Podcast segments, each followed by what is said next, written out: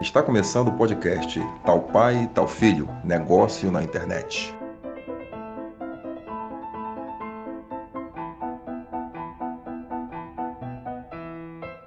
O seu podcast de capacitação, bem-estar e empreendedorismo, com Marcelo Medeiros e Marcelo Failais.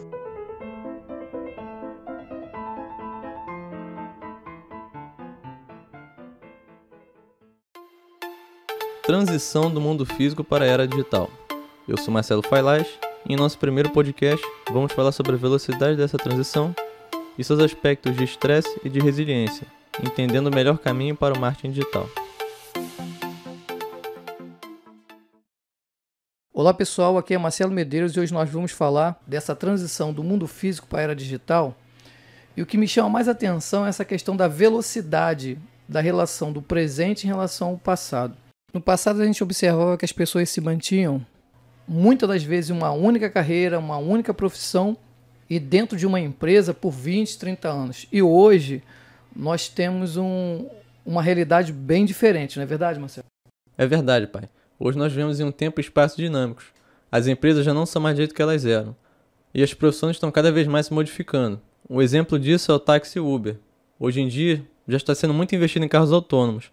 E a tendência é que não tem mais pessoas dirigindo carros nem ônibus.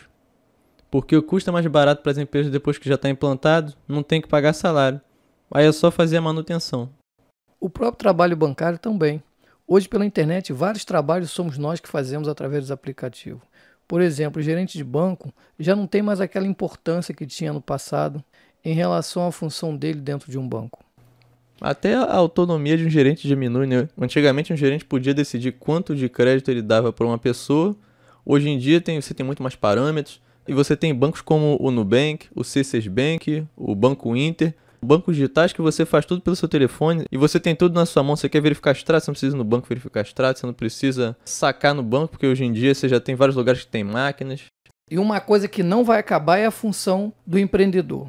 Cada vez mais a dinâmica da pessoa ela vai se inclinando para esse lado do empreendedorismo, não é verdade? A gente fala que tem novas profissões surgindo. De onde é que elas estão aparecendo? São pessoas que se dispuseram a desbravar novos mercados, tiveram novas ideias, propósitos. Hoje em dia, uma pessoa tem uma ideia e ela consegue botar em prática, legalizar uma empresa, muito mais fácil que antigamente. Esse é o momento do empreendedorismo, o empreendedorismo na alta. Marcelo, como ter uma visão ampla para lidar com toda essa velocidade e esse empreendedorismo na alta? Bons indicativos são a Revolução Industrial e o marketing. A Revolução Industrial que passou por quatro fases, que é a fase das máquinas a vapor, a fase da eletricidade, a fase da internet a da robótica. Cabe destacar aqui que a partir da terceira Revolução Industrial, toda a vida passou a ser digitalizada. Ô Marcelo, eu gostaria de colocar duas coisinhas aí. É, primeiro é o seguinte, apesar da primeira Revolução Industrial ter sido lá em 1700, lá no início, não, não é porque vem uma segunda Revolução Industrial a que ela fica totalmente eliminada. Hoje, através dos, dos carros que nós utilizamos, dá para ver claramente que ali ainda existe uma questão de queima, né, através dos pistões, a queima de, do vapor, a questão da eletricidade está ali, a internet também, e hoje toda essa questão robótica. Mas o que eu gostaria de destacar aqui principalmente é a questão da internet. Quando você citou que toda a vida passou a ser digitalizada. A partir daí, isso ajuda a gente a entender que tudo é um processo. E esse processo dessa transição aí, que nós estamos vendo a questão da velocidade, a necessidade desse empreendedorismo em alta. Então, essa digitalização, ela começa a apontar, ela começa a mostrar para a gente toda essa necessidade da gente estar antenado, atualizado com toda essa questão da digitalização, que essa terceira revolução ela vem mostrando para a gente. Isso é tanto para a pessoa como para a empresa. Hoje o nosso inconsciente está cada vez mais sendo programado para se relacionar através da internet. As pessoas estão comprando, por exemplo, gás de botijão cada vez mais com o trabalho de social media, é, através de relacionamento com mensagens semanais, no Zap, no Facebook e outras redes sociais, é, mandando em datas comemorativas, conteúdos produtivos, lembrando uma vez por mês para verificar o gás. Esse relacionamento através das redes sociais é para todos que estão no mercado em movimento é, seja o profissional liberal, como eletricista, dentista, e comércio como padaria, sacolão, até as grandes corporações. Vamos agora falar um pouquinho de marketing. Segundo Philip Kotler, marketing é um processo social e gerencial por meio do qual pessoas e grupos obtêm o que necessitam e querem pela criação, oferta e pela troca de produtos de valor com outros. Isso segundo Felipe Kotler. Marcelo, tem muita gente que diz que marketing é venda, tem gente que diz que marketing é propaganda. Afinal, o que é marketing? Não é correto dizer que marketing é somente venda ou somente propaganda. Marketing é um processo que contém venda e contém propaganda. De forma mais ampla, o marketing é pesquisa, produção, propaganda, venda e pós-venda. Uma outra forma de nós entendermos o significado do marketing é através de um conceito que pode ser gerado através da própria palavra. Marketing é a junção de market, que significa mercado, e ing, que na língua inglesa dá movimento a um verbo. Se você for juntar os dois, vai dar mercadeando, só que como no português não existe mercadeando, a gente pode traduzir para mercado em movimento. É toda essa dinâmica, né? Toda essa dinâmica, toda essa velocidade, ela interfere no comportamento. E nessa interferência do comportamento, o que, que a gente pode destacar? Toda essa dinâmica, né, toda essa velocidade acaba gerando um estresse. Mas aí nós temos que pensar se o estresse ele é bom ou é ruim. E quando é que esse estresse pode ser ruim? O estresse ele acaba sendo negativo quando ele paralisa uma ação, quando ele faz você não conseguir mais ir para frente. Tem aqueles filmes que a pessoa está correndo e ela não consegue mais correr, porque o corpo dela já toma conta de um jeito que ela paralisa. Também acontece mentalmente, né? A mente vai gerando bloqueios para a pessoa não conseguir ir adiante. Para muitas pessoas, empreendendo é muito difícil. Mas não é difícil pela falta de recurso. É difícil porque a mente vai gerando bloqueios que ela tem que abrir. Mas o estresse também pode ser bom. Pode porque ele pode gerar o crescimento da pessoa. O estresse está sempre relacionado à capacidade. Então, se você tem uma capacidade, condizente com o nível de estresse que você está tendo ali, ele vai te dar dinâmica, além de te fazer conseguir alcançar resultados melhores. Em relação a esse estresse de crescimento, o que seria necessário para a pessoa ter esse estresse de crescimento e o que seria necessário para a pessoa não ter esse estresse negativo? Uma coisa que a gente chama de resiliência, né? O que, que seria a resiliência? Resiliência, falando mais tecnicamente, ela é a capacidade de voltar ao estado de origem. E como é que a gente traduz isso agora? A explicação física, por exemplo. Quando você pega uma bola de, de borracha, aquelas bolinhas que você aperta, você aperta ela e se você soltar, ela volta a ser uma bolinha normal. Você pega uma borracha, se você dobra a borracha, ela volta a ficar reta. Se você pega um lápis e dobra ele, vai quebrar. Então ele não vai conseguir voltar ao estado de origem dele, o jeito que ele era. Você dobra um lápis, ele vai acabar quebrando. Ele não vai ser igual uma borracha que você dobra e ela volta como estava anteriormente, né? Na parte comportamental, é provado que a pessoa tem resiliência. Um exemplo disso é em relação ao luto. Quando morre uma pessoa, uma pessoa querida, a pessoa entra no estado de luto. Quando a pessoa perde um relacionamento, a pessoa entra no estado de luto. E ele tem condição de voltar à origem de uma vida com qualidade e saudável. E o interessante é que as pessoas às vezes não comentam muito, mas no momento que a pessoa perde o seu trabalho, a sua carreira, muitas das vezes, por ele não ter resiliência, ele pode entrar num estado de luto, seja no estágio de negação e isolamento, raiva, barganha, o quarto estágio, depressão. Muitos estão aqui e nem sabem que está relacionado à perca da profissão e é rotulado como preguiçoso ou incapaz. E o quinto e último estágio, aceitação. Ele pode canalizar esse estresse que está acontecendo com ele em resiliência. E como ele faz para ter essa resiliência, voltar ao estado de origem? Qual o caminho? O que ele pode fazer para ter esse estado de origem? Aí que entra a necessidade de entender e aplicar a inteligência emocional. De uma forma direta, o que seria inteligência emocional? A inteligência emocional, de forma mais prática, é você conseguir diferenciar a emoção e o sentimento. Muitas pessoas vão achar que é a mesma coisa. E de repente, por não saber essa diferença, a pessoa não sabe administrar isso. Porque na inteligência emocional são duas coisas muito importantes para a pessoa desenvolver a inteligência emocional. É saber a diferença entre emoção e sentimento e ser gestor desse sentimento. Então, a diferença da emoção e do sentimento, a gente pode trazer como um exemplo. No momento que uma pessoa passa por uma situação como de um assalto, Naquele momento que a pessoa está sendo assaltada, é, gera toda uma emoção que a própria parte fisiológica dele entra em ação.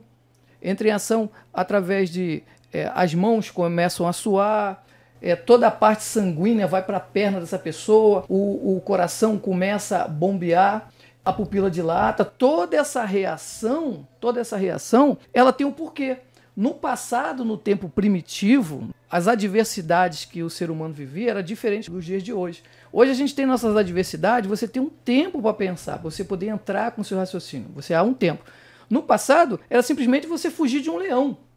Então, o raciocínio não dava tempo você imaginar o tamanho do leão, para onde você vai correr. O teu emocional já entrava em ação. Ele foi desenvolvido para agir de forma rápida. É, milésimo de segundo. Emoção é como uma caixinha que contém um conjunto de respostas químicas e neurais que são baseadas nos estímulos que a pessoa tem e nas memórias emocionais que a pessoa teve anteriormente. Agora, a maioria das emoções de hoje, a maioria dela, você tem um tempo para você pensar.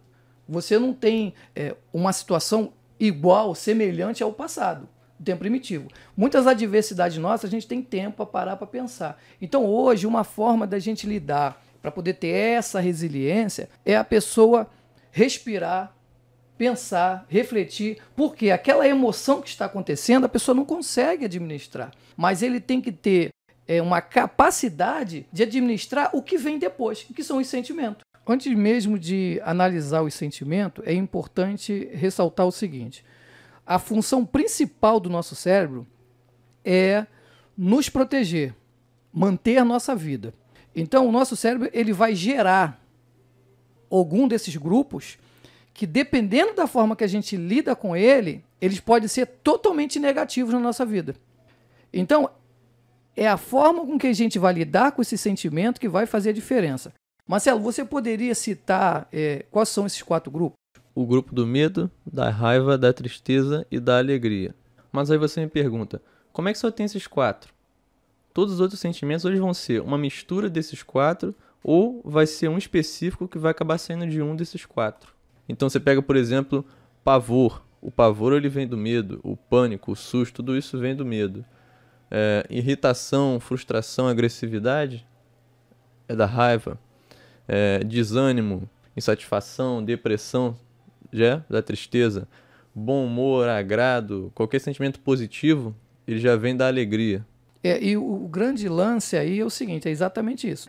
Nosso cérebro ele é programado. Então, no momento que acontece alguma coisa negativa que vai gerar, a nível de, de, de nos proteger, medo, raiva, tristeza, esse sentimento, o segredo é você codificar ele para alegria. Então, você está com pavor, você tem pânico, você se assustou, você teve um susto. Você tem que fazer de tudo de transformar esse sentimento de susto que está te gerando medo em alegria. Como? Através do bom humor.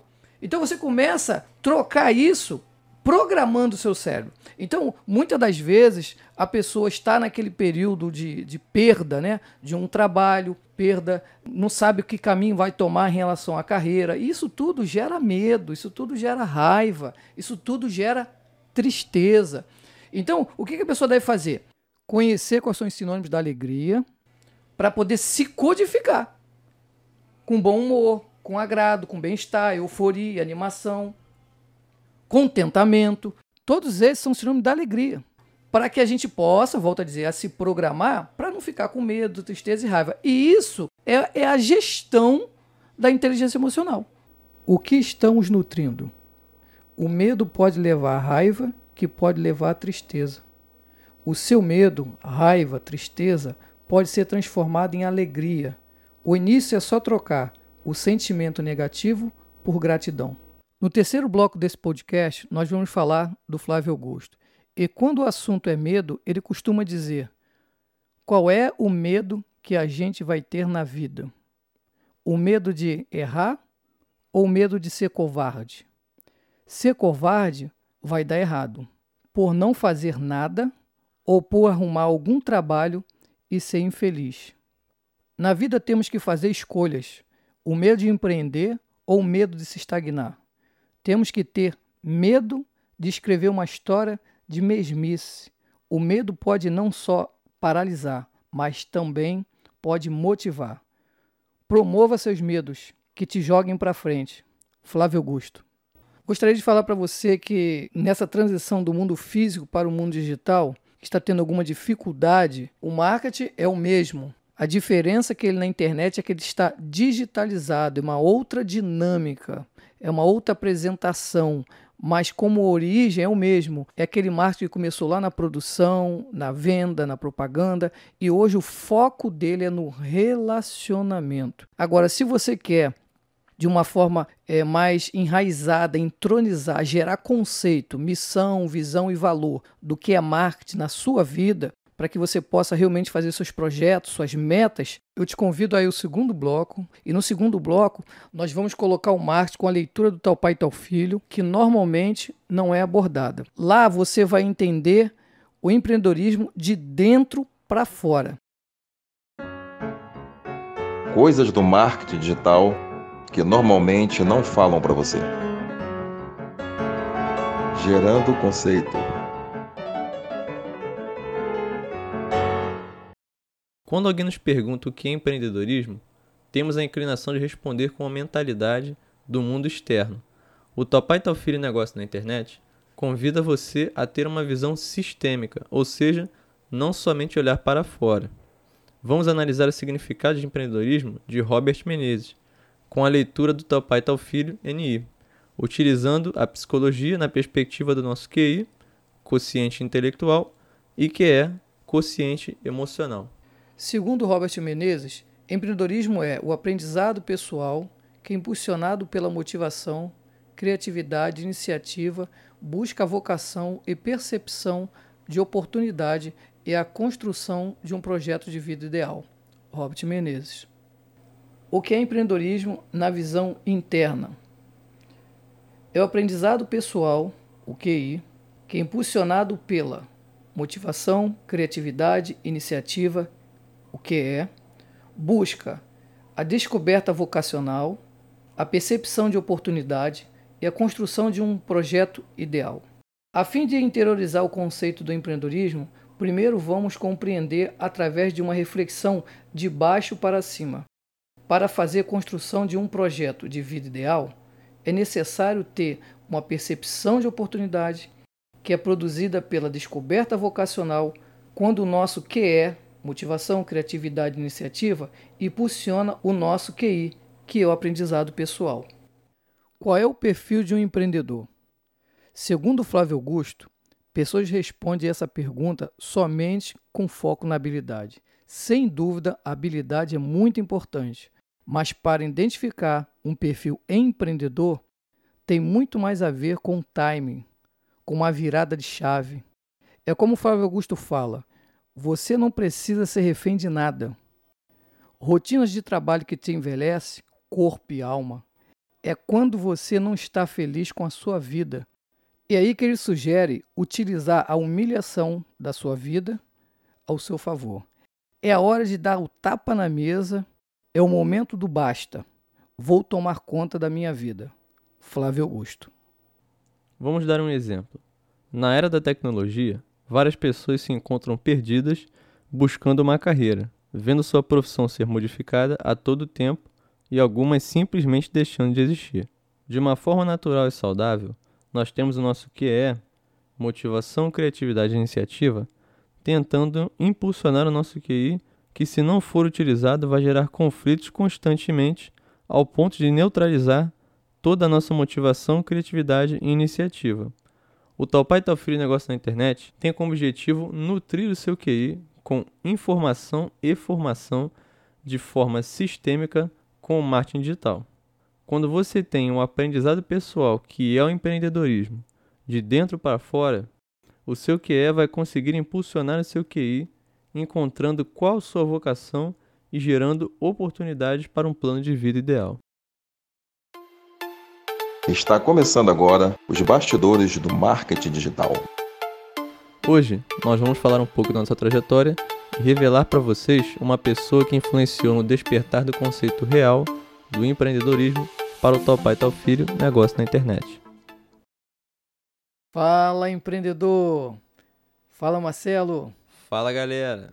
Hoje a gente vai falar um pouquinho do Tal Pai Tal Filho e eu gostaria de iniciar falando sobre a minha trajetória de trabalho e alguns acontecimentos no meio dessa caminhada.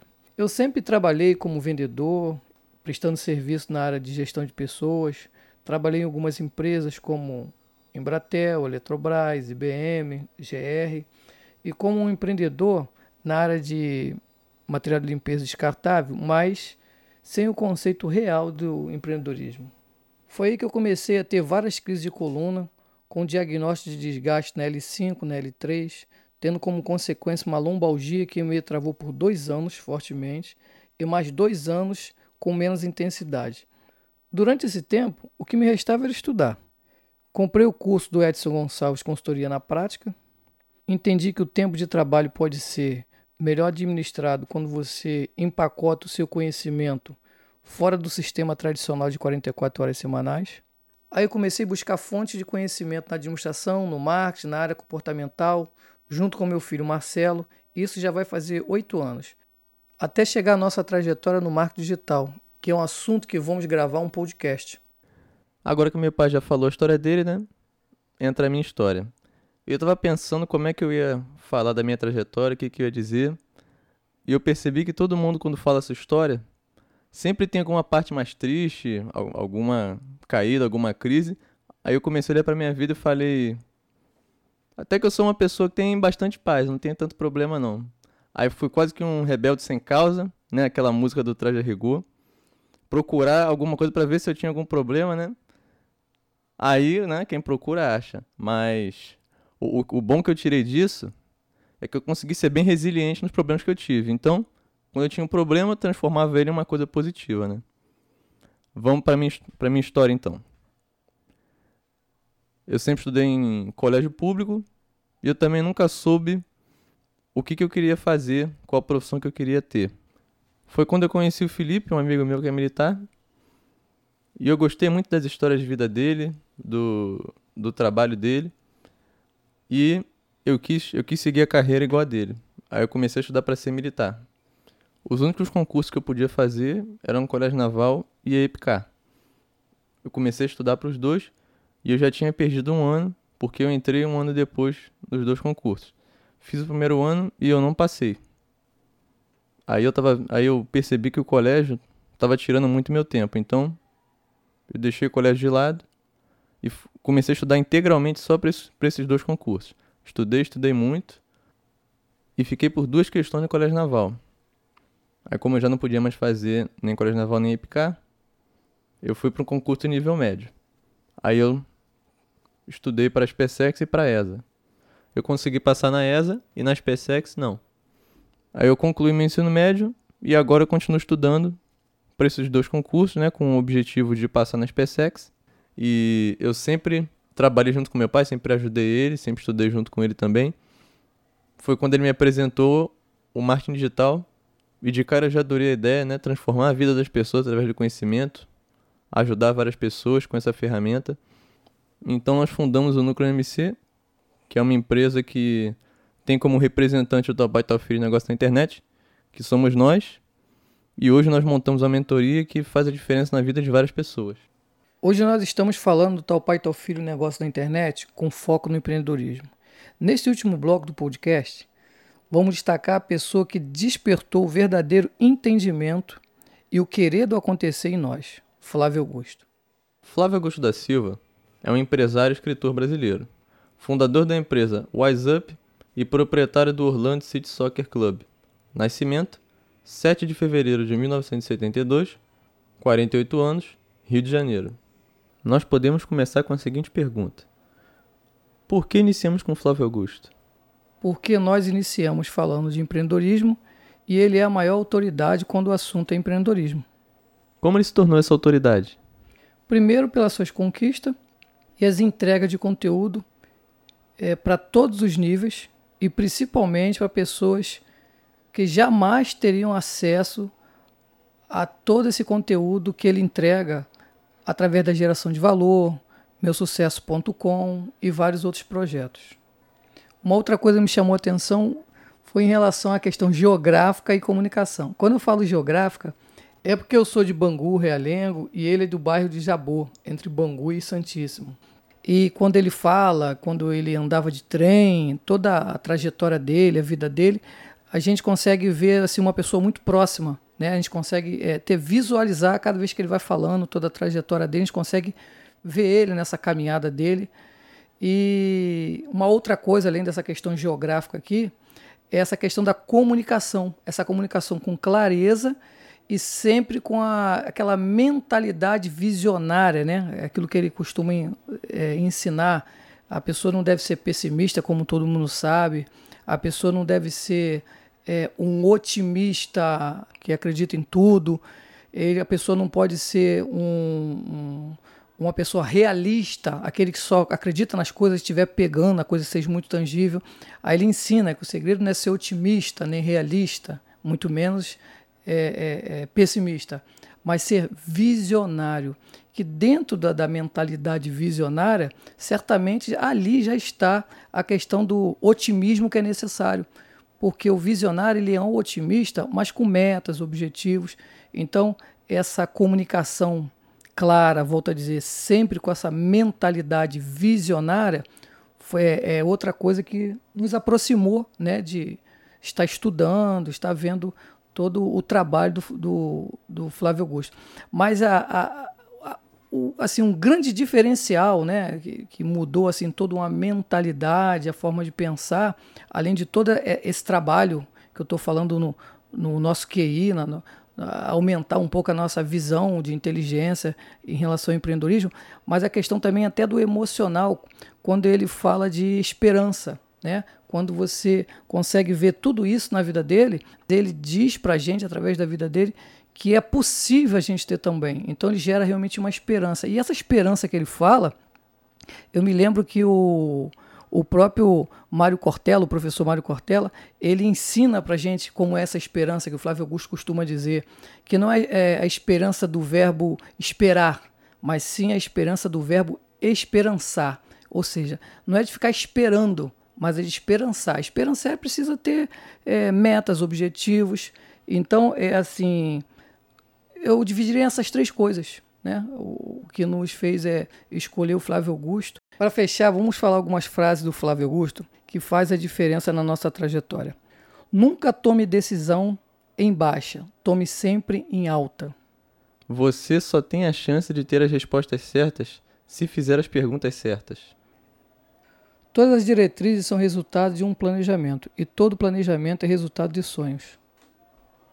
Se você encarar que o problema está em você, tudo ficará mais fácil, pois a solução também estará em você. Precisamos ser estratégicos, trabalhar em primeiro lugar foco, domínio e proteger as nossas ações. Se queremos atingir uma alta performance, aprender a administrar problemas é fundamental. Não há relacionamento que sobreviva quando coisas valem mais que pessoas. Chegamos ao final do nosso primeiro podcast. Gostaria de agradecer a você por sua companhia. É, mas não para por aí não. No nosso próximo podcast temos novidade. Acontecerá nossa primeira entrevista, que será com o Renato e a Renata, da R12 Estilo Laico, com uma história de vida, de superação e inspiração.